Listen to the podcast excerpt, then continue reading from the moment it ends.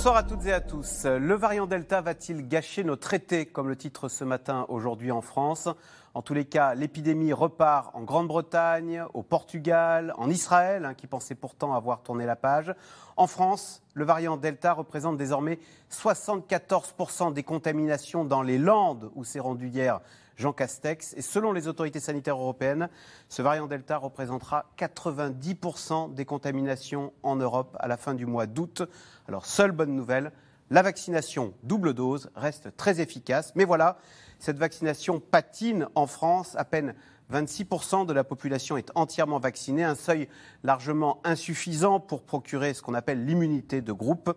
Question, faut-il craindre une quatrième vague à la faveur de ce variant Delta? C'est le sujet de cette émission de ce C'est dans l'air, intitulée ce soir Le variant Delta décolle, la vaccination plafonne. Pour répondre à vos questions, nous avons le plaisir d'accueillir Philippe Amouyel, vous êtes épidémiologiste, professeur de santé publique, vous dirigez la fondation Alzheimer et je rappelle que vous avez également dirigé l'Institut Pasteur de Lille. Ève Roger, vous êtes directrice adjointe de la rédaction du Parisien aujourd'hui en France. À la une de votre journal, un grand dossier sur ce variant Delta, dossier intitulé Le variant Delta va-t-il gâcher notre été? Sophie Fay, vous êtes journaliste à l'Obs, chroniqueuse sur France Inter tous les matins. Et enfin Nicolas Bouzou, économiste, directeur du cabinet de conseil Asteres, auteur de Homo Sanitas, c'est aux éditions XO. Merci à tous les quatre de participer à cette émission en direct. Philippe Amouyel, on commence avec vous. Et une question très simple. Alors, ce variant Delta, comme indien, parce que maintenant on ne dit plus indien, euh, on donne des lettres grecques. Euh, est-ce qu'il faut s'en inquiéter? En quoi est-il inquiétant? Il est inquiétant parce qu'il est plus transmissible que le variant anglais. Donc ça veut dire qu'il a évolué par rapport au variant alpha, pardon, anglais, euh, britannique alpha. Donc ça veut dire qu'à un moment, comme ça a été le cas pour ce variant alpha sur les anciens variants qu'on a connus jusqu'au mois de décembre, il va prendre le dessus et dominer parce qu'il se contamine, il se transmet beaucoup plus vite. Petite leçon de choses, d'ailleurs, on voit à l'écran là. L'anglais, on dit plus anglais, on dit variant alpha le bêta, on, va devenir les spécialistes de l'alphabet grec. Hein. Bêta, c'est l'Afrique du Sud. Euh, brésilien gamma. Brésilien gamma. Delta, c'est l'Indien, donc. Euh, il y a, l'américain gamma. Ouais, epsilon, l'américain. Le philippin, euh, theta tout l'alphabet grec risque d'y passer comme ça, parce qu'on sait qu'il y, a déjà le delta plus, il y a des variantes de variants. Euh, ça fonctionne d'ailleurs, on les appelle par leurs lettres grecques maintenant. Oui, alors ça marche bien parce que ça déstigmatise les pays dans lesquels ils sont, apparus, mais c'est le destin du virus. Hein. Il va continuer à muter tant qu'on ne l'aura pas bloqué par une vaccination massive qui empêchera sa diffusion et sa réplication. Il va continuer à muter. Il y a déjà plusieurs dizaines de milliers de mutations qui ont eu lieu, dont certaines ont émergé parce qu'elles avaient un avantage à un moment donné pour ce variant par rapport à sa situation pour lui permettre de survivre. Et où est-ce qu'ils apparaissent euh, Où est-ce qu'ils se créent ces variants? Ils se créent dans les endroits où ils peuvent se répliquer beaucoup et dans lesquels les barrières qui sont mises en place existent mais sont appliquées de manière limitée. C'est-à-dire qu'une immunité collective cherche à le bloquer. Mais si l'immunité n'est pas complète, il va pouvoir s'entraîner, résister, se contre-sélectionner pour justement avoir les variants les plus efficaces pour continuer à avancer. D'accord. Euh, il paraît que c'est beaucoup en, Afrique du, en Amérique du Sud, où il y a en ce moment, c'est 5% de la population, mais 25% des contaminations. Euh, en Amérique du Sud peut apparaître un nouveau, euh, un nouveau variant qui nous arrivera l'année prochaine, en 2021. Parce que on, pensait avoir tourné la page, on s'aperçoit que ces variants se rappellent à notre bon souvenir à chaque fois. Ce qui veut bien dire que si on veut tourner la page, au moins même partiellement, de vacciner l'ensemble de la population de la planète. Ah Alors, Ève Roger, en France, on est vacciné, mais apparemment pas suffisamment. Et pourquoi les Landes? Et c'est spectaculaire, ils représentaient 30% des contaminations la semaine dernière, le variant Delta. Là, les derniers chiffres, c'est 74 des contaminations. Oui, alors c'est vrai, on, compare à la France. En, France, le variant Delta représente à peu près 10% des contaminations. Et c'est vrai que tout d'un coup, dans les Landes, il y a 74%. Vous avez raison de demander. Alors pourquoi les Landes? Alors déjà parce que c'était un département. Il faut bien que ça parte de quelque part. Et ce département avait été assez protégé des premières vagues. Ça veut dire que dans la jeunesse où ça a commencé, c'est-à-dire, je crois qu'il y a eu un cluster dans un établissement scolaire, les jeunes n'avaient pas croisé beaucoup ni à la première vague, ni à la deuxième, ni à la troisième. Donc là, le variant, il a pu euh, se, développer. Et en plus, comme on voit qu'il est beaucoup plus contagieux, autour de 60%, et ben là, c'est parti. Alors, on dit 60% des contaminations, 74% des contaminations, mais il faut voir qu'on parle sur des, des, des, sommes qui sont petites. Ça veut dire 50 cas. Ça ne veut pas dire des millions de cas. C'est 50 cas dans les Landes, mais ça veut dire aussi que si ça commence dans les Landes, maintenant, on sait qu'en Ile-de-France, c'est 12-13%, on sait qu'en PACA, il y a aussi des clusters, on sait dans le Grand Est, il y en a aussi. Donc il y a quelque chose, il y a un mouvement qui est quand même inexorable. Il commence dans les Landes, Landes, mais fin août, il sera partout. Philippe Amouyel, on sait qu'on veut tracer. On a réussi à savoir qui l'avait, enfin comment il était apparu dans les Landes. Euh Alors oui, ils ont tracé. ils se sont rendus compte que euh, ils ont rétro-tracé. Surtout, ils ont tracé pour savoir à qui il le transmettait, mais ils ont surtout rétro-tracé pour savoir d'où il venait. Et il y a un certain nombre de cas pour lesquels les personnes n'ont pas rencontré des gens qui avaient des liens directs ou indirects avec une arrivée d'un pays à risque ou une arrivée d'Angleterre. Donc ça veut dire qu'il est installé en France maintenant de manière ferme. Alors il faut aussi le détecter pour savoir qu'il existe. C'est une autre question. Euh, et il est déjà probablement présent partout et c'est qu'une question de temps avant qu'il devienne dominant. Alors Nicolas Bouzoufi, le professeur Amouyel disait on ne s'en sortira pas tant qu'on n'aura pas vacciné au niveau euh, euh, mondial, mais même au niveau français, il peut continuer à, se propager parce qu'on est peu vacciné. Je cite Jean Castex qui était hier dans les Landes et qui dit Nous vaccinons 200 000 personnes par jour, c'est trop peu. Jusqu'à présent, on était très fiers de notre vaccination, on a l'impression que c'est moins le cas. Oui, en, fait, le, problème, c'est un problème arithmétique d'ailleurs. Hein, c'est que euh, ce variant étant extrêmement contagieux, il faut euh, arriver à, vacciner beaucoup plus de monde, parce que sinon, on, risque d'avoir une part de la population non vaccinée, euh, une part très importante qui va être infectée rapidement. Et c'est ça l'enjeu de septembre en réalité. Moi, ce qui m'inquiète du point de vue économique, c'est qu'on soit obligé en septembre de prendre à nouveau des mesures de restriction. Il faut bien comprendre quand même pourquoi ce virus pose un souci du point de vue économique, parce que en fait, c'est assez mal compris. Un certain nombre de gens disent, en fait, le taux de létalité du virus, c'est 0,3, 0,4%. Sous-entendu, c'est pas beaucoup, alors qu'en réalité, c'est beaucoup pour une maladie contagieuse. Mais, en réalité, le problème va très au-delà le problème de ce virus, c'est qu'il envoie énormément de gens à l'hôpital. Si vous regardez la France, hein, vous n'avez pas loin de 10% des cas qui ont été diagnostiqués. Alors, beaucoup de cas n'ont pas été diagnostiqués. Vous avez quasiment 10% des cas diagnostiqués qui sont allés euh, à l'hôpital. on retrouve ça partout dans le monde. Il n'y a pas un seul système de santé au monde, pas un qui est capable d'absorber ça. Ça veut dire que si on se retrouve en septembre avec, par exemple, 40% de la population qui n'a pas été doublement vaccinée, ça représente encore plusieurs dizaines de millions de personnes. Eh bien, si euh, le variant Delta est très présent en France en septembre, à ce moment-là, mais en quelques semaines, les hôpitaux sont engorgés, et vous êtes obligé de reprendre des mesures de restriction. Vous êtes obligé de fermer les restaurants, de fermer les boîtes de nuit, de, euh, de, mettre un certain nombre de restrictions à la, à la circulation. C'est ça l'enjeu. voyez Et c'est ça, du point de vue économique, qui m'inquiète beaucoup. C'est la, la raison pour laquelle, quand je vois qu'on est tombé à 200 000 primo-injections en France, alors même qu'on n'a pas encore hein. injecté une première dose à la moitié de la population, je pense que c'est quelque chose qui est extrêmement inquiétant. C'est pas pour cet été que ça m'inquiète, du point de vue économique. Hein, je ne pas sur les Et du point de vue économique, c'est pas pour cet été que ça m'inquiète, c'est pour la rentrée. Mais Sophie Fay, on a l'impression d'une douche froide. On a, parce que c'est vrai, on a la tête aux vacances, on a la tête au football. Euh, on n'a absolument pas la tête à se faire vacciner. D'où d'ailleurs cette baisse des vaccinations des primo vacciné qui inquiète Jean Castex. Oui, alors pourtant, il y a des, il y a des, il y a des rappels. Hein. Il y a un cabinet de conseil en gestion des risques qui parle beaucoup aux chefs d'entreprise, qui s'appelle Maîtrise des crises, et qui leur montre ce graphique de la vaccination, du tôt de vaccination par âge. Quand vous regardez les graphiques, c'est pas mal, mais quand vous regardez ceux qui sont complètement vaccinés et que vous regardez par âge, et que vous regardez les 18-59 euh, ans, donc ceux qui sont dans les, dans les entreprises, ceux qui sont actifs, eh bien, ça tombe assez vite, autour de 20 dans les entreprises, on est peu vacciné. Ben, en fait, ce n'est pas dans les entreprises, c'est la population qui est en fait la population active, Les, moins de 60 ans. Et si vous enlevez dans ces moins de 60 ans les soignants, qui sont proportionnellement plus vaccinés, ben, vous avez un taux qui est assez bas. Ce qui veut dire que, donc ils sont en train d'expliquer aux chefs d'entreprise qu'à la rentrée, s'ils ont seulement en moyenne 20% des gens qui sont vaccinés, dès qu'ils vont avoir un cas ou deux cas dans les positifs dans les bureaux, ben, ils vont être obligés, même s'il n'y a pas de mesure de confinement national, de euh, refermer les bureaux, de renvoyer les gens en télétravail ou de refermer les boutiques. Ou de... Ça va de nouveau poser le problème qui est contact, qui est contact de cas contact, est-ce que, quelle est la dangerosité de ce, virus? Donc il faudrait. leur préconisation, c'est de dire aux chefs d'entreprise préoccupez-vous de ça et peut-être euh, organiser, faciliter la, vaccination de vos salariés. Alors il y en a qui mettent en place des centres de vaccination, il y en a qui proposent avec la médecine du travail, mais finalement quand vous regardez en ce moment dans les entreprises, on en parle peu puisqu'on est plutôt en train de, de, se demander comment on revient, comment où, on part en vacances, mais on ne parle pas tellement de ça. Or, c'est important pour la rentrée. Et c'est vrai que, pour poursuivre ce que disait euh, Sophie Fay, le Portugal, qui lui aussi est terrassé par ce variant Delta, il représente 70% des contaminations au Portugal, à Lisbonne, ils ont réintroduit le télétravail. Justement, en fait, ça, nous pend au nez, ce genre de mesures. On a l'impression qu'on a tourné une page définitive et hop, on nous...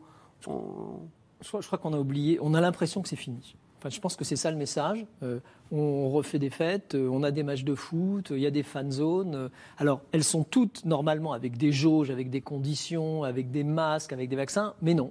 Quand vous baladez euh, sur les terrasses, pour peu qu'il fasse beau, euh, c'est plein, personne ne porte de masque et on ne voit pas ce qui se passe à l'intérieur des restaurants. Donc c'est ce point-là qui contraste avec ce qui est en train de se passer et qui probablement suscite les alertes qu'on est en train de lancer parce que ce n'est pas complètement fini et qu'on a aujourd'hui les moyens. On n'est plus dans la solution, on va tout bloquer. On a les moyens ah. de enfin, on va, je pense pas, enfin sincèrement, là, je suis plutôt optimiste sur ce côté-là, parce que les chiffres sont faibles, hein. ce que disait Eve, là, les chiffres sont très faibles, mais c'est important de le voir maintenant, parce que c'est comme ça qu'on anticipe. Hein. Vous savez, ces fameuses courbes qui remontent, si on agit quand on est dans la montée, on va perdre. Quand vous avez vu Jean Castex hier dans les Landes, alors que comme le disait Sophie Fay, il y a peu de cas, vous vous êtes dit, tiens, c'est très bien. Ah oui, c'est très parce bien. que ça n'a pas toujours été le cas ben, pas si tôt.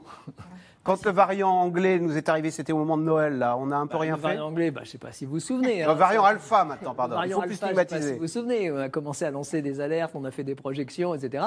On s'est réveillé euh, plutôt euh, en février, euh, alors qu'on aurait pu démarrer juste à la sortie de Noël. On aurait pu mettre des choses, mais euh, c'était pas possible. Rappelez-vous euh, d'Estelle Duflo qui dit bah, un petit coup de confinement, la vite fait, ça aurait été bien pour protéger. Tout le monde l'a On n'y a pas cru, on s'est dit ça se passe en Angleterre, ça ne viendra pas chez nous. mais il faut, se rendre compte quand même que cette femme a un certain sens économique. Donc si elle dit ce genre de choses, c'est que, euh, elle a, j'imagine, elle a réfléchi aux conséquences économiques. Et nous, d'un point de vue. prix Nobel d'économie. Hein, c'est ça, donc, donc, et nous, on avait ces, ces, ces visions-là pour le sanitaire en disant on bloque. Pourquoi? Parce que chaque fois qu'on descend extrêmement bas, après, on met toujours plus de temps à, répondre. Donc, on peut mettre en place plus vite et plus tôt des mesures pour bloquer. Et là, c'est ce qu'on a fait, et ce qui a été fait par le gouvernement. Très vite, ils sont mis en œuvre. Donc, ça, c'est plutôt positif. Voilà, au moins, il y, a une réaction. Donc, le variant Delta, on l'a dit, gagne du terrain en France. Cette souche très contagieuse hein, pourrait représenter plus de 90 euh, des contaminations Covid en Europe d'ici la fin du mois d'août. Et dans certains pays comme Israël, où l'épidémie avait presque disparu, eh certaines restrictions comme le port du masque font leur retour. Sujet de Nicolas Feldman avec Ilana Azinko. C'est le champion de la lutte contre le Covid, Israël et ses 55% de citoyens vaccinés. Mais depuis ce matin, des citoyens remasqués dans les lieux publics. En cause, l'arrivée du variant Delta. Nous avons décidé de réagir comme si nous étions face à une nouvelle vague de Covid-19. Nous appelons officiellement tous les enfants et les jeunes âgés de 12 ans et plus à se faire vacciner le plus rapidement possible. Le variant Delta, mieux connu sous le nom de variant indien, déjà présent dans 85 pays et en passe de devenir la souche dominante dans le monde, dans l'Union européenne, il pourrait représenter d'ici la fin août 90% des nouveaux cas de Covid. C'est déjà le cas au Royaume-Uni, où le Premier ministre a retardé la dernière phase du déconfinement des Britanniques. Nous avons fait face à un choix très difficile. Nous aurions pu continuer à déconfiner comme annoncé le 21 juin, mais il y aurait eu une possibilité que le virus surpasse la vaccination, avec pour conséquence des milliers de morts supplémentaires. En France aussi, des foyers de contamination apparaissent, comme ici dans le Bas-Rhin, avec un cluster détecté la semaine dernière dans une usine. Je viens de lire ça dans le journal, là, à l'instant. Mais je ne sais pas d'où il vient, ce variant. Oui, ça m'inquiète. Hein. C'est le variant indien, quoi, qui, qui circule et qui, qui peut être très contagieux. À l'échelle du pays, ce variant Delta représente 10% des nouvelles contaminations.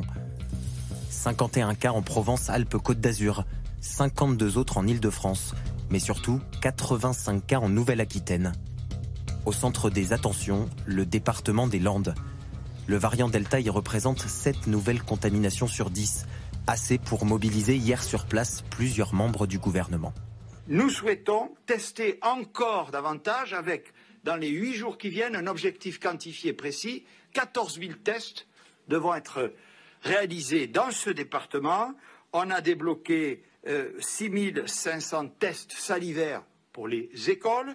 On va mettre à disposition 10 000 autotests. Bref, l'idée, c'est de traquer. Traquer le variant, mais aussi vacciner. À l'heure où le rythme des injections marque le pas, comme dans ce centre de vaccination en région parisienne. On commence à avoir euh, euh, touché une bonne partie de la population. Euh, il faut maintenant effectivement voilà, toucher les, plus jeunes. La semaine dernière, on a 1200 rendez-vous qui n'ont pas, été, qui pas été pourvus. Les autorités redoutent le plafond de verre. Sur le site Doctolib, 319 000 rendez-vous ont été pris la semaine du 11 mai, seulement 166 000 cette semaine. Pour Emmanuel Macron, il faut aller plus vite. Nous devons tous être vigilants parce que le fameux variant Delta arrive qui se diffuse beaucoup plus rapidement que les précédents variants. Et on le voit, qui touche les personnes qui ne sont pas vaccinées ou qui n'ont eu qu'une seule dose. Et ce qui nous, impose d'être encore plus rapide dans cette campagne de vaccination. Le gouvernement s'est fixé comme objectif d'atteindre les 35 millions de personnes totalement vaccinées d'ici la fin du mois d'août, soit 15 millions de plus qu'aujourd'hui. Alors, question téléspectateur, professeur Amouyel. Quels sont les risques face au variant Delta pour les personnes vaccinées? Je précise qu'en Israël, 40% des gens qui ont eu le, variant Delta étaient vaccinés. Alors, la vaccination ne vous empêche pas d'être contaminé. Sauf que quand vous êtes contaminé, c'est normal, hein, c'est avec toutes les maladies. on est déçu quand même, on pensait que la vaccination empêchait d'être euh, pas tout à fait, parce que la, la vaccination, c'est quoi? On apprend à votre corps à reconnaître immédiatement le virus dès qu'il arrive. Ça vous évite d'avoir à le recevoir, à en souffrir et ensuite à l'éliminer au bout de 15 jours. Donc là, il le reconnaît tout de suite. Mais à un moment, vous êtes contaminé.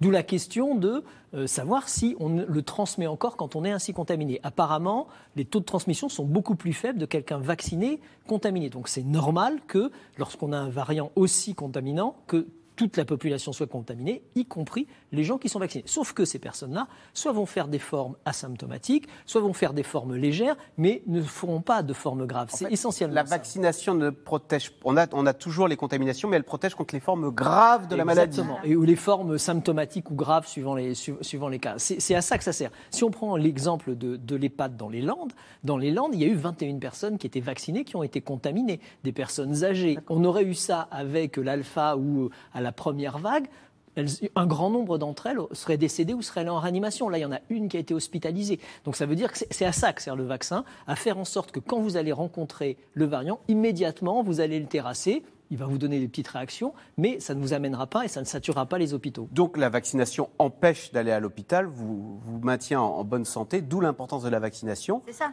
Alors pourquoi, pourquoi se tasse-t-elle cette vaccination? Alors la, il y a plusieurs raisons. La première, c'est que tous ceux qui voulaient, qui désiraient y aller, ceux-là, ils sont allés. Euh, on a passé des, des nuits entières sur Doctolib pour trouver des créneaux. Ça, cela, c'est bon. Après, il y a le problème des vacances scolaires. Et ça, c'est vrai qu'aujourd'hui, le gouvernement dit, vous faites la première dose et la deuxième dose au même endroit. Et effectivement, vous calculez, je serai fin juillet, c'est pas le bon moment, donc pourquoi pas reporter la vaccination il y en a pas mal à septembre. On fera ça en septembre, après les vacances. Alors là, pour, pour essayer de remédier à, cet argument, le gouvernement dit bon, ok, on va ramener de, trois semaines entre les deux doses. Donc si vous faites vacciner aujourd'hui, on est le 25 juin, vous pouvez faire la deuxième dose le 15 juillet, et après vous êtes ah. tranquille pour l'été. Mais je crois que le gouvernement va un peu modifier sa position et, distribuer de plus en plus des doses sur le littoral et sur, dans les stations balnéaires. On en parlera tout à l'heure. Il y aura beaucoup de monde, et là on pourra éventuellement faire la deuxième dose. Ça c'est la première raison. Mais il y a toute une population aussi. Il reste encore 5 millions de personnes de plus de 50 ans qui ne sont pas vaccinées. Et c'est pas parce qu'elles veulent pas, c'est pas parce que c'est des antivax, c'est parce que c'est des gens qui sont loin des soins, c'est des gens précaires, c'est des gens dont c'est pas la préoccupation, c'est des gens qui, pour qui euh, survivre est plus important que se faire vacciner. Alors cela, il faut aller les chercher. Et c'est ça qui est en train d'être mis en place. On met des vaccibus, on met des, centres de vaccination au pied des tours dans les cités. Et donc on dit venez, la semaine prochaine, il y a un truc extraordinaire, enfin que je trouve extraordinaire à Paris. Les livreurs, tous les livreurs Uber Eats, Deliveroo, et eh ben on leur dit vous avez rendez-vous mardi, je sais plus si c'est mardi ou mercredi, place de la République, et là vous pourrez vous faire vacciner. Et donc ça, c'est Uber Eats et Deliveroo qui ont donné, qui vont ont dit aux livreurs, allez vous faire vacciner à cet endroit-là. Donc en fait, c'est des gens euh, qui n'ont pas cette, facilité à aller se faire vacciner. Et puis après, il y a évidemment les vrais réticents, mais ils sont finalement pas si nombreux que ça. Nicolas Bouzou, alors je parle sous votre contrôle, hein, professeur Amouyel, mais l'Institut Pasteur dit maintenant, euh, ils sont tellement contagieux, ces variants, que pour avoir ces immunités de groupe, il faut vacciner 90% de la population Donc ça veut dire vacciner les, jeunes, les, ados, les, euh, mais les ados, euh, ils n'ont pas forcément intérêt et ou envie de se faire vacciner. Alors, ce n'est pas tout à fait vrai. On a vu que quand euh, euh, la vaccination, il y a une dizaine de jours, a été ouverte à la vaccination des plus de 12 ans, on a vu quand même beaucoup d'adolescents euh, qui, ont pris, qui ont pris rendez-vous. Oui, voilà, mais enfin, c'est quand même important, avec deux types de, motivations. Moi, j'ai interrogé beaucoup, beaucoup d'adolescents, et puis, sans trahir de secret, j'en ai aussi à la maison.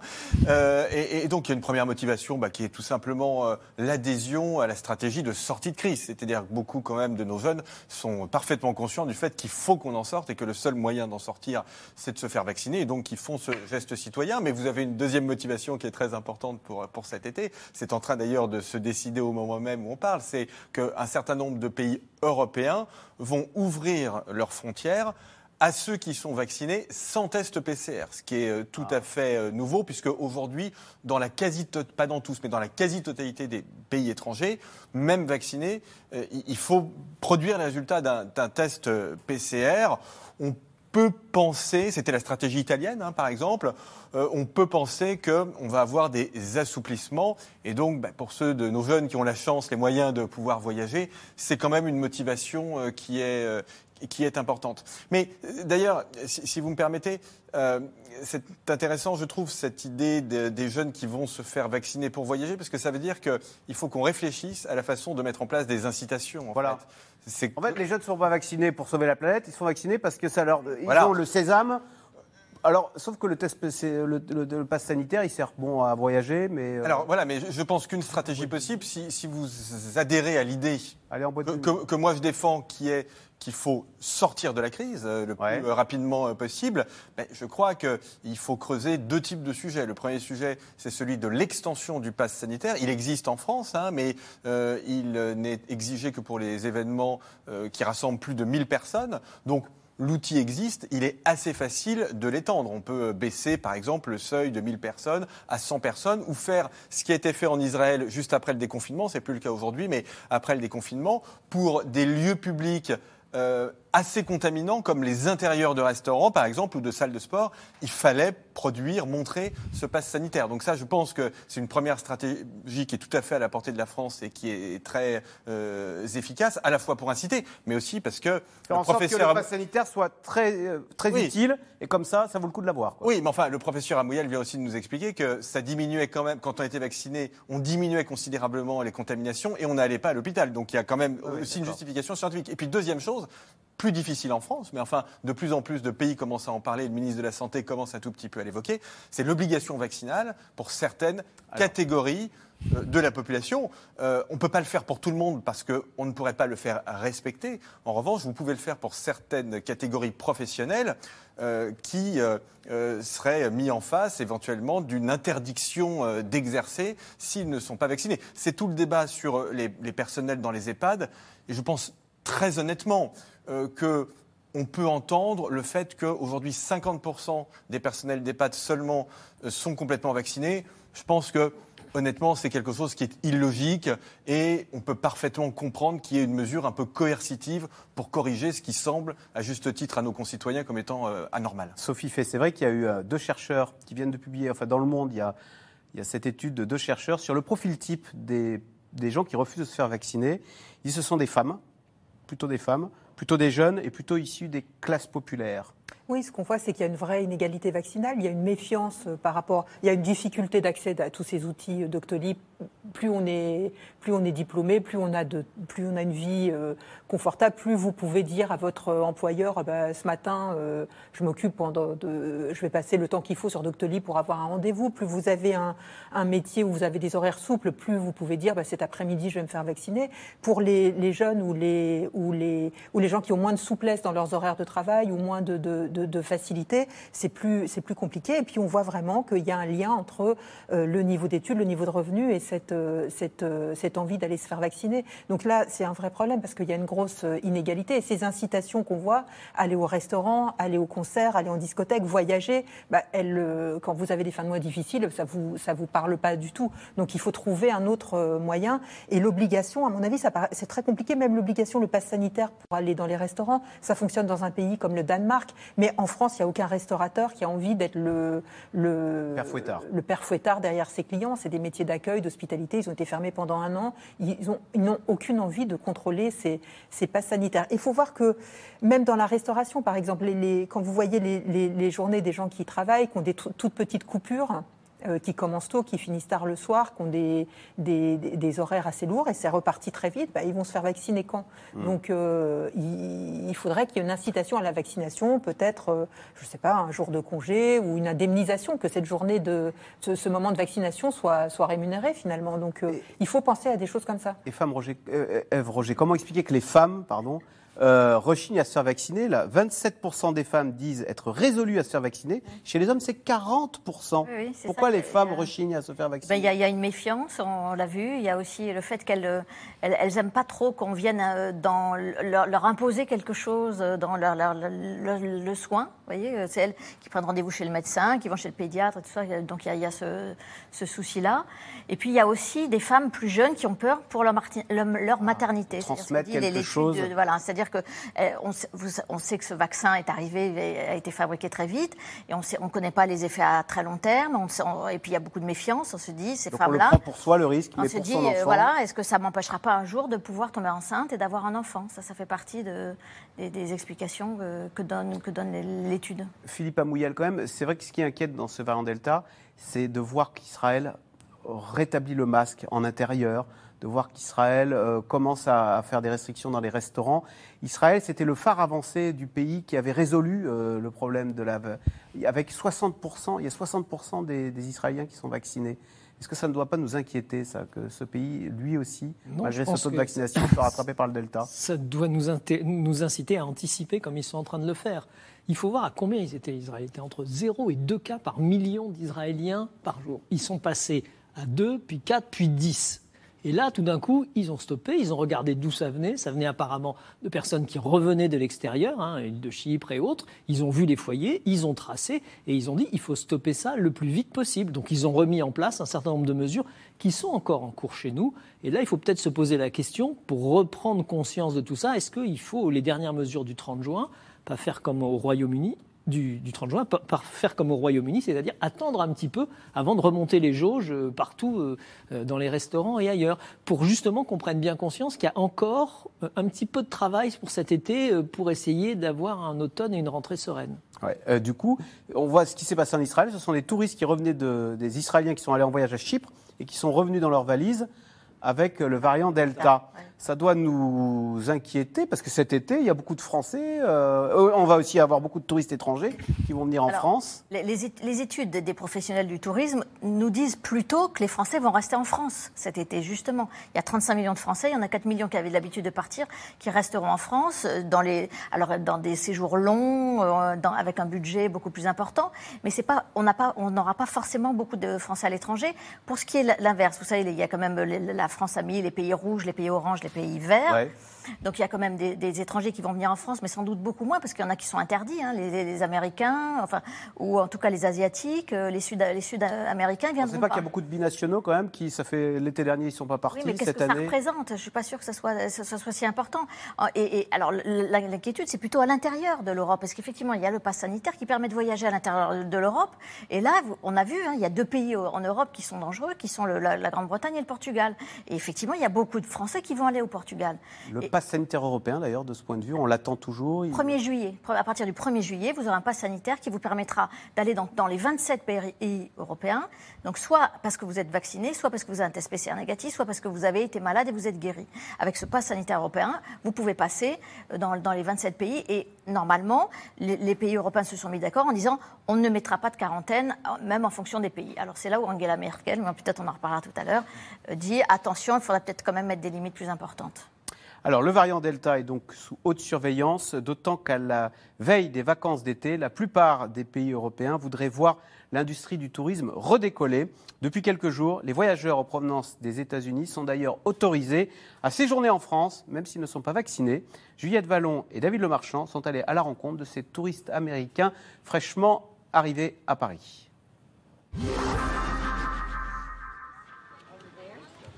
Au pied des grands monuments parisiens, comme ici au Sacré-Cœur à Montmartre, c'est le grand retour des séances photos pour les touristes étrangers. Depuis le 9 juin et la réouverture des frontières françaises, ils sont nombreux à vouloir profiter de Paris, comme cette famille californienne qui a dû prendre son mal en patience. On projetait de venir depuis trois ans, mais c'était repoussé à chaque fois. Et finalement, on a pu le faire. On devait d'abord aller à Londres, mais on a dû changer pour venir ici, parce que le Royaume-Uni n'ouvrait pas aux touristes. Donc notre agent de voyage a dû faire des ajustements ces derniers mois. On ne savait pas si on allait y arriver. Les assurances nous ont coûté cher.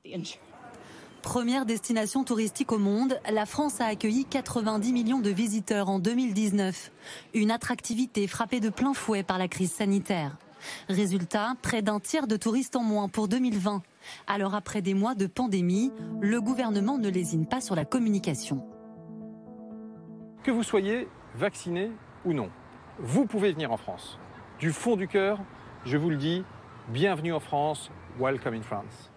Bienvenue en France, car les pertes financières pour le secteur sont énormes. Environ 60 milliards d'euros de recettes en moins pour le pays l'an dernier, alors que le tourisme représente près de 8% de son PIB. Selon cet expert du secteur, les voyageurs européens seront bien présents cet été, mais le pays ne pourra pas beaucoup compter sur la clientèle internationale, celle qui dépense le plus. Les touristes qui vont dans les hôtels de, luxe, les palaces, les touristes qui consomment dans les magasins de luxe, ces, touristes-là ne vont pas revenir cet été. Pour deux raisons. La première, c'est que parfois ils n'ont pas la possibilité de revenir parce que leur pays est fermé. Je pense à l'Inde ou à la Russie depuis hier. L'autre raison, euh, c'est qu'un voyage aussi loin, hein, quand on vient des États-Unis, ça ne s'improvise pas du jour pour le lendemain, ça s'anticipe.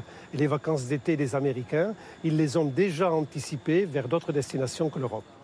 Des conditions sanitaires qui vont encore peser cet été sur les déplacements internationaux. Seuls quelques pays, en plus de l'Union européenne, comme le Canada, l'Australie ou le Japon, sont recensés sur la liste verte du gouvernement français. Considérés à moindre risque, leurs ressortissants peuvent voyager plus facilement en France que les habitants des pays classés orange et rouge.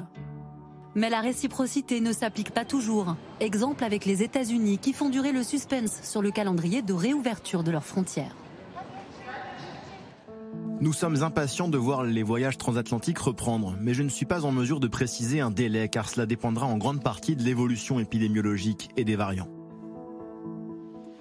Une chose est sûre, les déplacements entre pays européens devraient être fluides à partir du 1er juillet grâce au pass sanitaire mis en place par Bruxelles. Un certificat Covid numérique sous forme de QR code que la présidente de la Commission européenne espère voir appliqué par l'ensemble des 27. Aujourd'hui, le certificat Covid numérique de l'Union européenne confirme cet esprit d'une Europe sans frontières d'une Europe ouverte, d'une Europe qui recommence lentement, mais sûrement à s'ouvrir à l'issue de la période extrêmement difficile de la pandémie. Et il rendra aux Européens les libertés qu'ils chérissent tant. Et pour ceux qui rêvent d'un peu plus d'exotisme, une bonne nouvelle.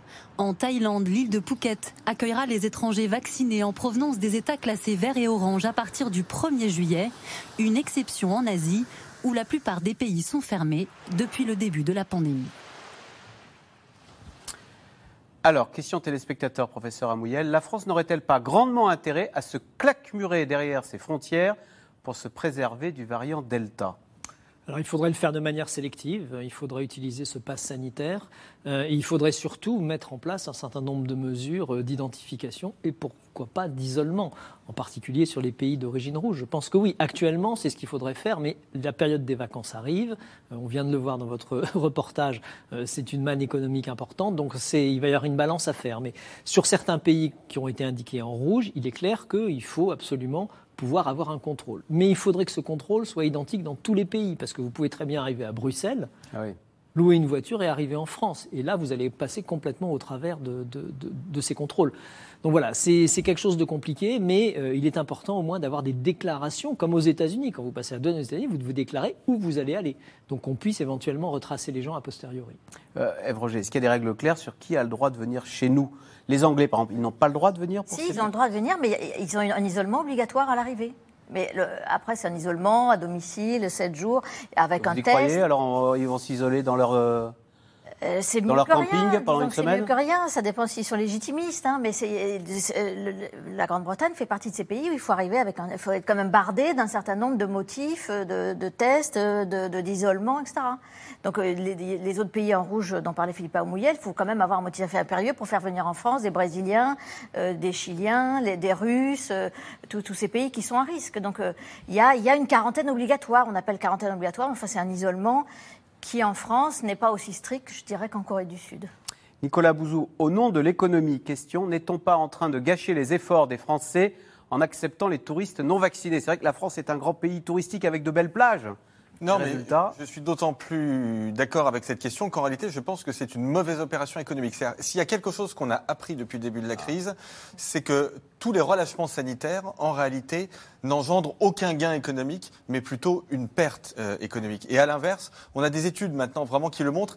Et c'est d'ailleurs assez intéressant parce que quand on s'intéresse un peu à l'histoire de la santé, à l'histoire économique, on, on, retrouve exactement les mêmes résultats que lors de la grippe espagnole de 1918. C'est-à-dire que ce sont les pays qui, en réalité, prennent le plus de restrictions et donc qui arrivent à, contrôler les circulations du virus au mieux, qui finalement ont les meilleurs euh, résultats euh, économiques. Je prends un exemple extrême pardonnez-moi, mais pour des raisons pédagogiques, mais vous n'avez pas de restrictions euh, au Brésil sanitaire et vous avez une récession économique qui est extrêmement forte et personne ne penserait sérieusement à aller passer ses vacances au, au Brésil. Et donc, en fait, cet arbitrage entre le, sanitaire et l'économie, il n'existe pas dans les faits. on, peut l'imaginer en théorie, mais il n'existe pas dans les faits. Si on importe en France, par exemple, nous sommes relativement ouverts aux touristes américains. Sauf qu'aux États-Unis, bah, si ce sont des Californiens, le taux de vaccination en Californie est très important, donc pas de problème. Si c'est l'Alabama, le taux de vaccination en Alabama est beaucoup plus faible. Si on importe des cas venus des États-Unis, surtout si ce sont des, cas infectés par le variant Delta et qu'on redéclenche euh, l'épidémie euh, en France, je peux vous dire que c'est une très mauvaise opération pour le tourisme cet été, parce que notre pays sera classé en orange, finira pas classé en orange rouge, et, les, touristes ne viendront plus chez nous. Donc cet arbitrage, c'est vraiment un message que j'essaie de faire passer, cet arbitrage, il n'existe pas. Sophie Fay, c'est vrai, pourquoi l'Amérique ne pratique pas la réciprocité? Les Américains ont le droit de venir en France avec leur virus, mais nous, on a interdiction, enfin, ils nous interdisent d'aller chez eux. Oui, et même Bernard Arnault, qui voulait y aller, ne peut pas y aller. Donc c'est vraiment euh, une mesure stricte, et, les, plus on est connu, plus elle, euh, elle s'applique strictement. Et le, bon, en fait, il faut voir aussi qu'il y a dans ces décisions une dimension très politique en fait. Joe Biden de ce point de vue-là est sur la même ligne que Donald Trump, America First, et effectivement on se, je vous protège, le reste du monde euh, ça passe après, et, euh, et, il fait ça aussi. On a vu ça sur la stratégie vaccinale. Hein. Ils ont d'abord vacciné tous les Américains avant de commencer à dire qu'ils allaient exporter des doses, et donc on voit qu'il y a aussi une dimension très politique qu'on n'a pas en Europe. Il y a une dimension économique aussi qui est que les États-Unis qui ont le dollar et, et cette réserve fédérale disent euh, et puis qui, a pris ces décisions au Congrès. Ils ont décidé que c'était de, mettre beaucoup d'argent dans les plans de relance et donc d'être complètement indépendants de l'extérieur pour relancer leur, euh, leur économie. Au niveau euh, européen, on pourrait se dire, ben, on dit au Portugal ou à la Grèce, vous n'accueillez pas de touristes cet été. Et puis, ce qu'a dit Angela Merkel, mais... qui est furieuse en disant les Portugais et les Espagnols, ils sont beaucoup trop laxistes, ils acceptent des Russes, ils acceptent les Anglais au nom du tourisme, et résultat, ils nous réintroduisent le virus sur eh le ben, continent européen. À ce moment-là, il faut aller au bout du raisonnement et faire euh, leur donner beaucoup d'argent pour compenser le manque à gagner de, de l'économie touristique dans leur, euh, dans leur, euh, dans leur, euh, et, leur permettre de transformer leur économie pour qu'ils aient une économie peut-être un peu plus industrielle et un peu moins dépendante des services. Mais vous avez entendu ce qu'a dit le successeur potentiel d'Angela Merkel, en tout cas celui qui est pressenti par son parti. Il a dit au lendemain des élections, dans ma coalition, je veux un retour à l'orthodoxie budgétaire, je veux pas de deuxième plan de relance, je veux pas de... D'ailleurs, Angela Merkel, on a vu, elle avait toujours le masque au G7, c'était la seule chef d'État. Alors ça, c'est vrai que là, elle a, euh, elle a, peut-être un peu raison, y compris avant l'Euro, quand elle est allée rendre visite à euh, son équipe de, foot, elle l'a fait en visio et elle a fait une photo. Elle était sur l'écran, les joueurs étaient avec elle devant et elle s'est pas euh, précipitée. Elle, elle va pas, elle n'a pas non plus d'élection. Hein. Elle n'avait pas les élections régionales, donc elle n'est pas allée faire des bains de foule. Elle n'est pas allée se montrer aux terrasses des cafés. Et c'est vrai que de ce point de vue-là, en France, on a quand même un discours politique qui est très ambivalent. Hein. Vous avez Jean Castex qui va dans les Landes en disant faisant, faites attention. Et puis vous avez euh, euh, à d'autres moments euh, Emmanuel Macron qui a un comportement peut-être plus, plus relâché. Plus relâché, professeur Philippe Amouyel, on est allé un peu vite dans, le retour des boîtes de nuit le 9 juillet, dans la célébration des, de la... Et en plus, ça n'était qu'un match nul face au Portugal. on s'est tous embrassés sans aucun geste barrière dans les rues de France. Oui, mais c'est en fait, ce qu'on voit là, c'est que finalement, les mesures de libératoires qui ont été mises en place, y compris l'ouverture des boîtes de nuit, parce que pour entrer en boîte de nuit, il va vous falloir un pass sanitaire, hein, ou vous passer au barnum avant pour vous faire tester. Donc finalement, voilà, c'est un peu... Alors moi, je conseille toujours de garder le masque sur la piste, mais ça fait rigoler tout le monde. Ah bah du coup, bah voilà. Et du, Coup, et, du, coup, oui, je pense que là, ça permet, parce que les, mesures, elles sont avec jauge. On vous dit, euh, c'est des jauges, mais quand vous voyez euh, sur une barre de terrasse la jauge, 50%. Hein, 50% de la terrasse est vide, 50% de la terrasse est pleine. Mm. C'est pas ça qu'on attendait, c'est une distance qu'il faut. Peut-être qu'il faut changer l'indicateur, mettre une distance. Euh, et c'est tous ces éléments qui relèvent du comportement. Si on regarde ce qui s'est passé dans les précédentes vagues, dans la deuxième, ça décroissait vitesse grand V la deuxième. Puis tout d'un coup, descend, bing, c'est devenu tout plat, on est passé sur le fameux plateau. Et eh bien, ce plateau, il est probablement lié à l'état d'esprit des gens au mois de décembre qui sont dit, allez hop, on va pouvoir être libérés, etc. Et en fait, c'est nos comportements à un moment. Or là, aujourd'hui, je pense que les mesures sont correctes, le niveau est très bas, on est en dessous des seuils d'alerte hors, les Landes. La seule chose qui peut nous sauver ou nous mettre dedans, en quelque sorte, c'est finalement notre comportement et ne pas nécessairement respecter euh, ces informations. Donc il y a peut-être une prise de conscience à avoir sur le fait que ce n'est pas encore fini et des signaux, en fait, comme fait Boris Johnson, il y a des signaux politiques comme il avait fait avec le premier confinement, sur, euh, où il avait dramatisé, à juste titre a posteriori, le variant alpha ou britannique. Là, on pourrait faire la même chose avec le variant delta.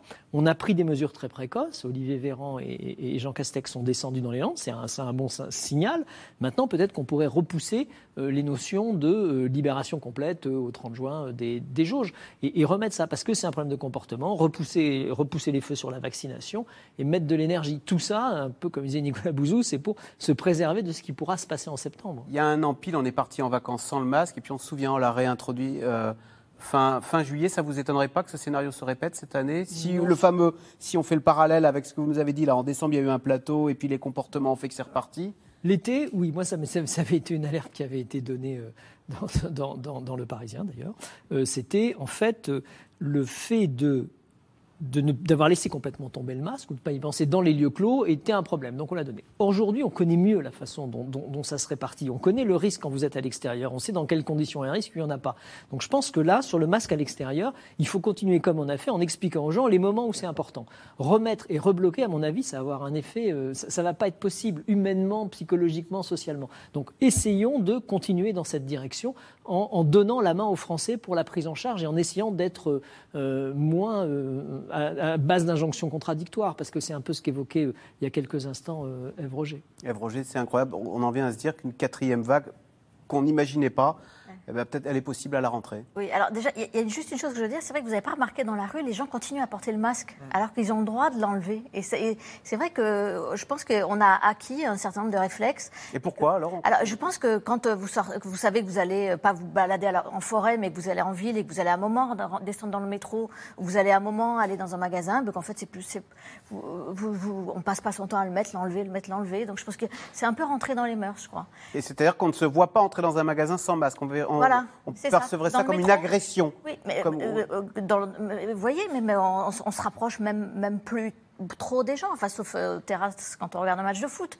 Mais là, il y a l'alcool qui aide. Mais sinon, le reste du temps, je pense qu'on a acquis quelques réflexes. On n'est pas obligé de boire une bière en regardant le foot. Hein. Et sur la quatrième vague, sur la quatrième vague, ce qu'il faut bien comprendre, c'est qu'elle peut arriver en fonction effectivement du taux de vaccination, qui, peut être insuffisant, et qu'on peut arriver à une quatrième vague, mais qui ne sera pas une vague qui va remonter comme ça, euh, avec des taux d'hospitalisation, parce qu'effectivement, on va, on va quand même se faire, se faire vacciner, et ça sera une, une vague qui aura peut-être une forme un peu moins brutale que celle qu'on a déjà croisée.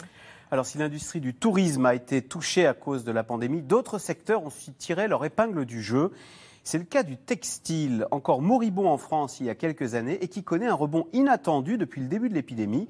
Ambrine Bida et Maxime Biogier sont allés à la rencontre d'entrepreneurs du bassin de la Loire, parfois proches du dépôt de bilan, mais qui ont finalement ont retrouvé le sourire. C'est un patron heureux, même si ces derniers temps, il est plus chef de chantier que chef d'entreprise.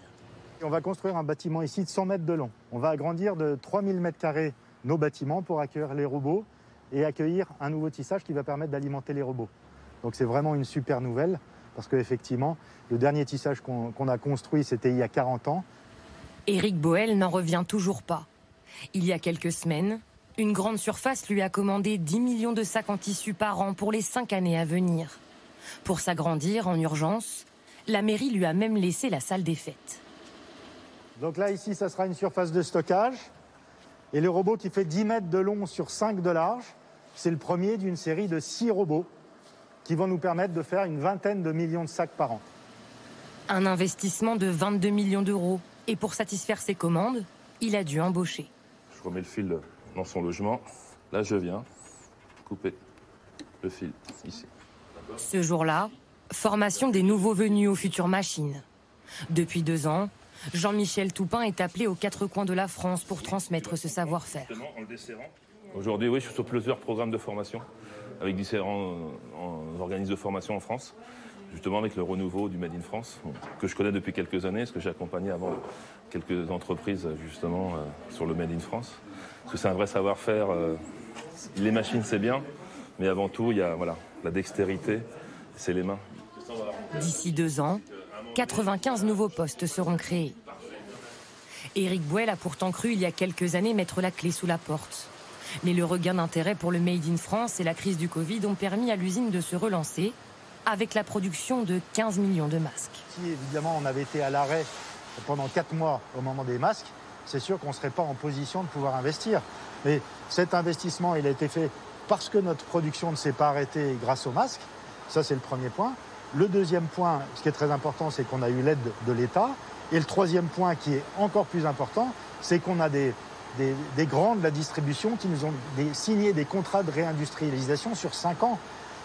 Le premier moteur de la réindustrialisation, c'est les commandes, bien entendu.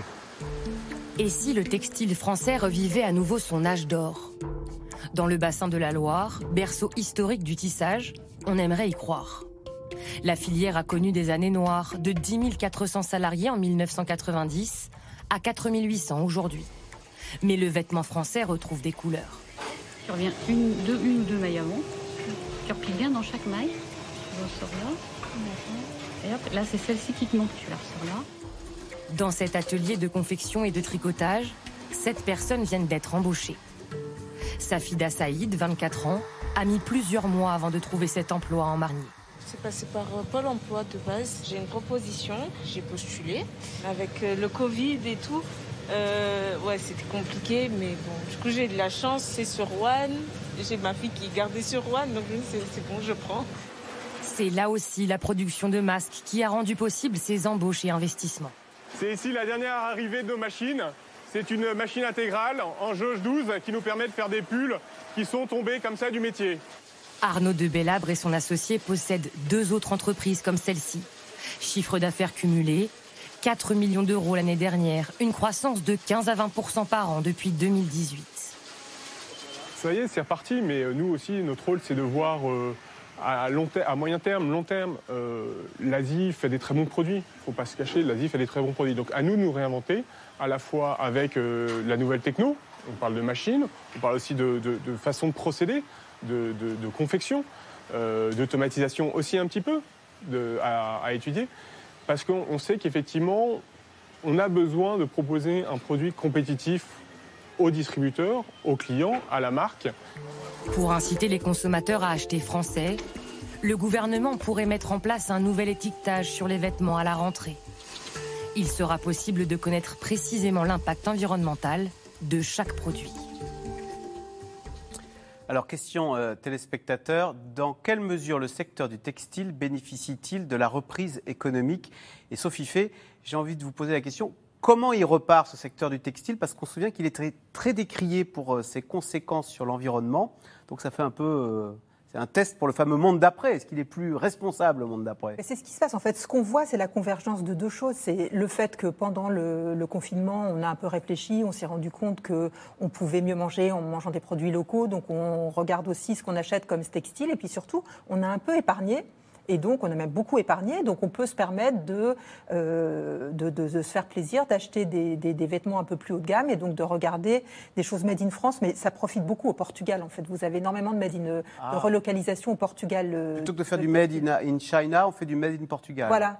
Et donc, euh, donc ça, c'est une bonne nouvelle et ça repart bien. Et c'est le résultat de la prise de conscience que ce secteur avait eu même avant le confinement, où ils voyaient bien qu'ils étaient critiqués pour leur impact environnemental et, pour, euh, et qu'il y avait une, part, mais une part seulement des, des, des, consommateurs qui voulaient des produits plus locaux. Mais en fait, c'est quand même un exercice très difficile pour eux parce qu'il y a une grande polarisation. Vous avez une partie des Français, on a vu, qui plébiscitent les vêtements de bord de mer, hein, les marques françaises, les marinières on voyait ce chef d'entreprise dans le film qui en a une, ben, dans le reportage qui en a une. Ça, c'est très à la mode. Mais vous avez aussi une grande partie des Français qui adorent, vous savez, ce nouveau site euh, euh, de produits chinois qui s'appelle Shein ou Shine, on peut le prononcer des deux manières, et qui cartonne. Et c'est des produits. Euh, ils sont même en train de mettre en difficulté les, les ce qu'on appelait les, les, grandes chaînes de fast fashion, de, mode rapide, parce mode rapide. encore plus rapide. Vous voyez le mode aux Oscars, il a copié pas cher en quelques jours.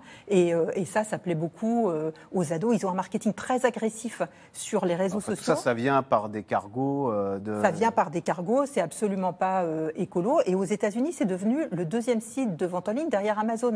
Donc c'est un carton, c'est un carton en Angleterre aussi. En France, c'est sur Instagram, sur Twitter, vous les avez en permanence en pub, très agressifs. Et donc ce secteur du donc, il y, a un côté énormément de dégâts sur l'environnement avec ces ces sites chinois qui proposent des... Euh, Et énormément de dégâts sur euh, ces chaînes, euh, comme toutes ces chaînes de... de, toutes ces boutiques de vêtements en France. Voilà, qui, ont, qui, ont, qui, se sont retrouvées au tribunal de commerce dès le début du, du premier confinement. Tout ça, ça traduit aussi, Nicolas Bouzou, qu'il y a un fort appétit de consommation. Hein. On s'interrogeait. c'est très fort. C'est passionnant parce qu'à la faveur de la crise, on a vraiment des statistiques économiques maintenant qui sont remarquables et Bercy nous donne notamment des statistiques de consommation qui sont issues des données de carte bleue. Donc on peut avoir la consommation euh, chaque semaine. Et donc en temps réel, on suit. Quasiment en temps réel. Donc là, vous voyez, on a les statistiques de la deuxième semaine de juin. Et ce qu'on voit, c'est que dans le secteur du textile, mais dans le secteur de, de l'électronique, euh, des produits manufacturés en règle générale, mais aussi euh, la fréquentation des restaurants, on est très au-dessus des niveaux, bien évidemment, de 2020. Mais ce qui est très intéressant, c'est qu'on est 15-20% au-dessus des niveaux de 2019. C'est-à-dire que vous avez un, vrai phénomène, comme on dit en bon français, de revenge spending. Ah, c'est dépense revanche. Oui, c'est-à-dire l'idée, c'est au fond de se dire euh, il faut euh, se, venger, regagner le temps perdu. Vous voyez, il y a un facteur psychologique de cet ordre-là. Et comme euh, le pouvoir d'achat des ménages en moyenne, pas pour tout le monde, mais en moyenne a été stable en 2020, notamment pour les salariés qui ont été protégés par l'activité partielle. Exactement. Il y a de l'épargne. Il y a euh, peut-être encore aujourd'hui 150 milliards d'euros d'épargne. Et les gens qui ont cette épargne, qui sont les 20-30% euh, de gens qui ont les revenus les plus élevés, ils la dépensent. Donc on a des chiffres de consommation qui sont extrêmement euh, dynamiques. Et donc on va le voir dans les chiffres de la croissance. Une croissance qui sera bonne. Mais raison de plus pour ne pas la gâcher en septembre. La, ah question, bah, en fait, la question, c'est ça. La question, c'est le coup d'après. Si je le traduis en termes un peu macroéconomiques, si vous voulez, la, croissance du troisième trimestre, ce sera exceptionnel, ce sera très bon. Le sujet auquel on doit réfléchir, c'est la croissance du quatrième trimestre. Sophie Fay, ils sont confiants, les chefs d'entreprise aujourd'hui? Très confiants. Et au plus, les, chiffres de confiance sont au plus haut depuis 2007. Euh, Donc euh, il y a vraiment. Vous savez quand ils ont le moral au plus haut depuis 14 ans. quand vous avez devant vous un marché qui va repartir de 6 euh, ou peut-être plus, bah, vous forcément, vous vous dites il y a des opportunités. Et puis il y a une deuxième chose, c'est que pendant la crise, le premier confinement a été un choc, mais il y a eu aussi une forte, euh, une forte entraide. En fait, ils se sont parlé, ils ont réfléchi sur leur modèle, ils se sont parlé entre eux. Ah. Et puis il y a un peu d'argent de l'État qui est venu se mettre dans les rouages. Vous avez quand même, si vous vous y prenez bien, vous avez de l'argent de France Relance, vous avez de l'argent du Fonds Friche, et puis vous avez une administration aussi qui s'est. Euh, on s'est serré les coudes et on a réfléchi à l'avenir. Vous avez, vous avez l'administration qui était tout le temps en train de faire des économies et tout à coup, ils se sont retrouvés avec des fonds à dépenser. Donc, tout à coup, ils ont réuni euh, les acteurs euh, publics locaux et leur ont dit écoutez, voilà, on ferme l'usine euh, Bridgestone à Béthune, mais nous, qu'est-ce qu'on peut faire? Et puis, on a un peu d'argent pour vous aider si vous lancez vos projets ou si vous embauchez. Et puis, tout le monde a commencé à se parler et vous avez même des grands groupes, par exemple Accor. Bon, bah, Accor, il vivait sa vie tout seul et tout à coup, il s'est rendu compte que s'il ouvrait ses hôtels, mais que le musée était fermé, que le restaurant à côté était fermé, que les boutiques à côté étaient fermées, bah, personne n'allait venir dans ses hôtels. Donc, Donc il a besoin, pour attirer les gens chez lui, de faire vivre un écosystème. Et donc vous avez tous les, syndicats de la restauration de l'hôtellerie qui se sont rapprochés pour former un seul syndicat plutôt que d'en avoir euh, plusieurs éparpillés. Donc vous avez un changement d'état de, d'esprit aussi qui est euh, ça très prometteur. Allez, tout de suite on revient à vos questions.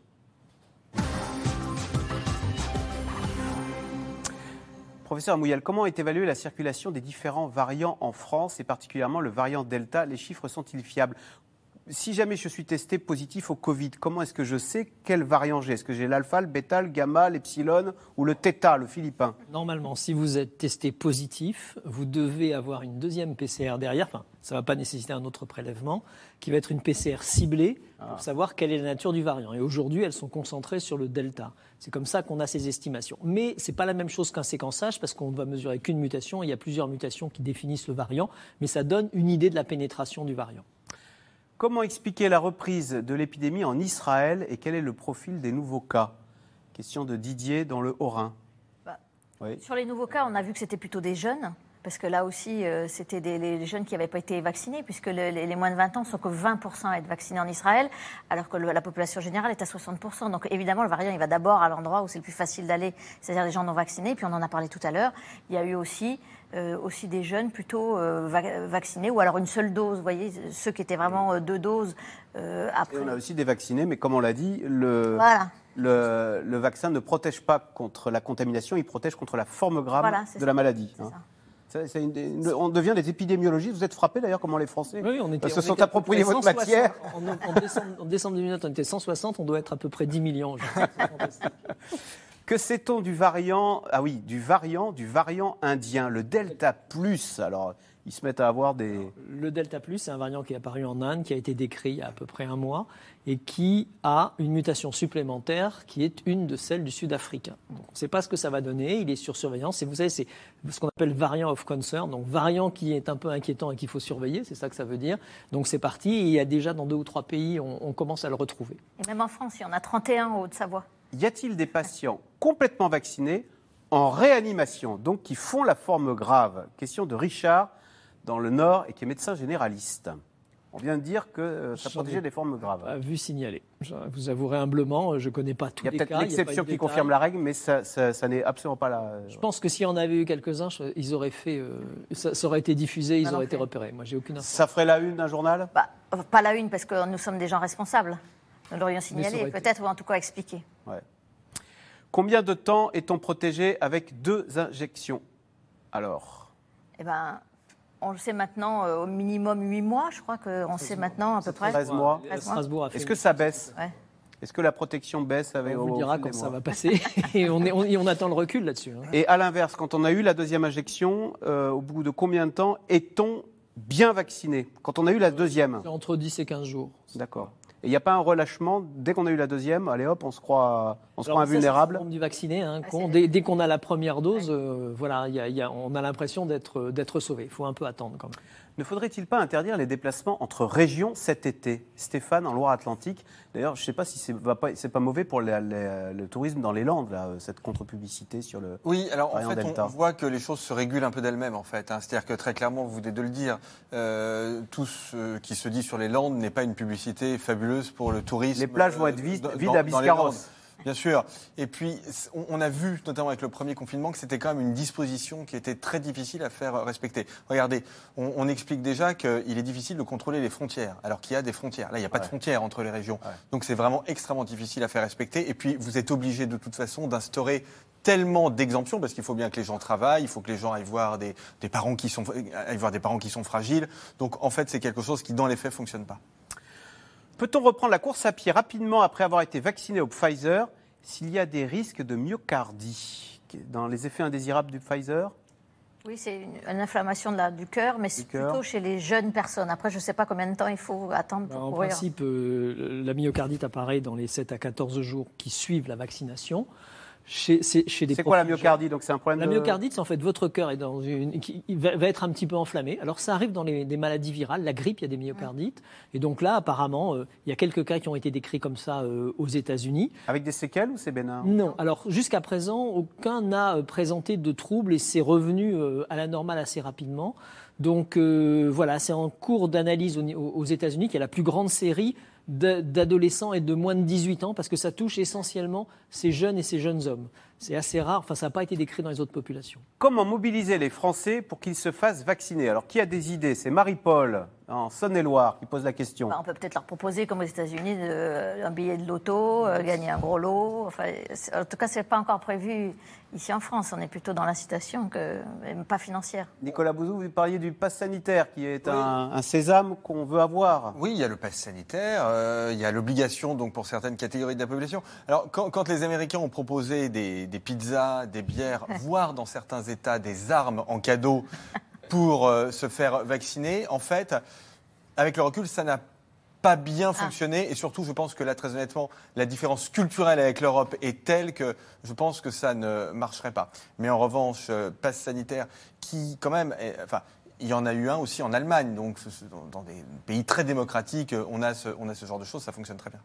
Il y, a la proposition, de l'Académie nationale de médecine qui est intéressante parce qu'ils disent on pourrait faire en sorte que de ne plus rembourser pour les gens non vaccinés ah. le test. C'était la question ah euh, de la proposition de Daniel en Haute-Garonne. Pourquoi ne pas rendre les tests payants ça inciterait à se faire vacciner. Exactement. sauf si vous avez besoin d'un test sous prescription médicale, mais euh, celui qui n'a pas envie de se faire vacciner, il veut rentrer. Comme le pass sanitaire, c'est soit j'ai été infecté, malade, soit je suis vacciné, soit j'ai un test, il renouvelle le test. Le test étant non payant, étant pris en charge par la collectivité, à ce moment-là, on pourrait dire si vous n'avez pas vacciné, sauf sous, bien sûr, contrainte médicale euh, qui soit, ben, euh, vous êtes obligé de payer le test que vous faites.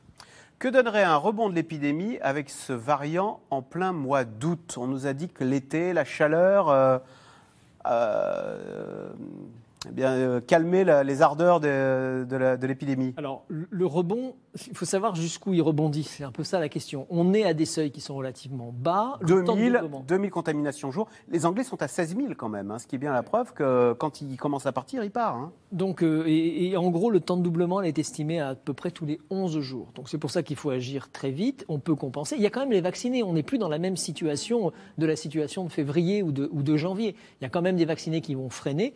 Donc, euh, voilà, si on veut éviter, il n'y a pas de solution. Il n'y a pas d'autre solution que de se faire vacciner, de faire un peu attention quand même par rapport aux jauges et aux, et aux mesures barrières et pas tout laisser tomber d'un seul coup. J'en profite. C'est vrai qu'entre les vaccinés et ceux qui ont attrapé la maladie, on estime qu'il y a quoi? Il y a un Français sur deux qui a été confronté au virus. On hein aujourd'hui, après les données de, de, l'Institut Pasteur, c'est à peu près 20% euh, des Français qui auraient fait. Mais c'est très hétérogène suivant les territoires. Si vous regardez Bordeaux, si vous regardez le Grand Est, il n'y a aucune comparaison. En a beaucoup plus dans le Grand Est que dans la région. Euh, tout ça pour vous poser la question, est-ce que les Asiatiques dont on a vanté euh, la gestion du Covid, qui, sont, qui, ont fait, qui se sont mis sous cloche, donc qui n'ont jamais vu le virus, et qui aujourd'hui ne se font pas vacciner, eh bien, ils ne sont pas dans une impasse. J'en veux pour preuve euh, le Japon. Il dit, mais je suis incapable d'organiser les Jeux Olympiques parce que nous sommes totalement naïfs vis-à-vis de ce coronavirus. Mais ce n'est pas une solution de rester sous cloche euh, tout le XXIe siècle. C'est exactement ce qui se passe. C'est-à-dire qu'ils ont fait d'abord la stratégie zéro Covid, puis la vaccination. Nous, on n'a pas fait de stratégie, on est vacciné. Mais maintenant, on peut commencer à appliquer une stratégie. Alors, ce ne sera pas zéro Covid, mais on est à un niveau de contamination suffisamment faible pour essayer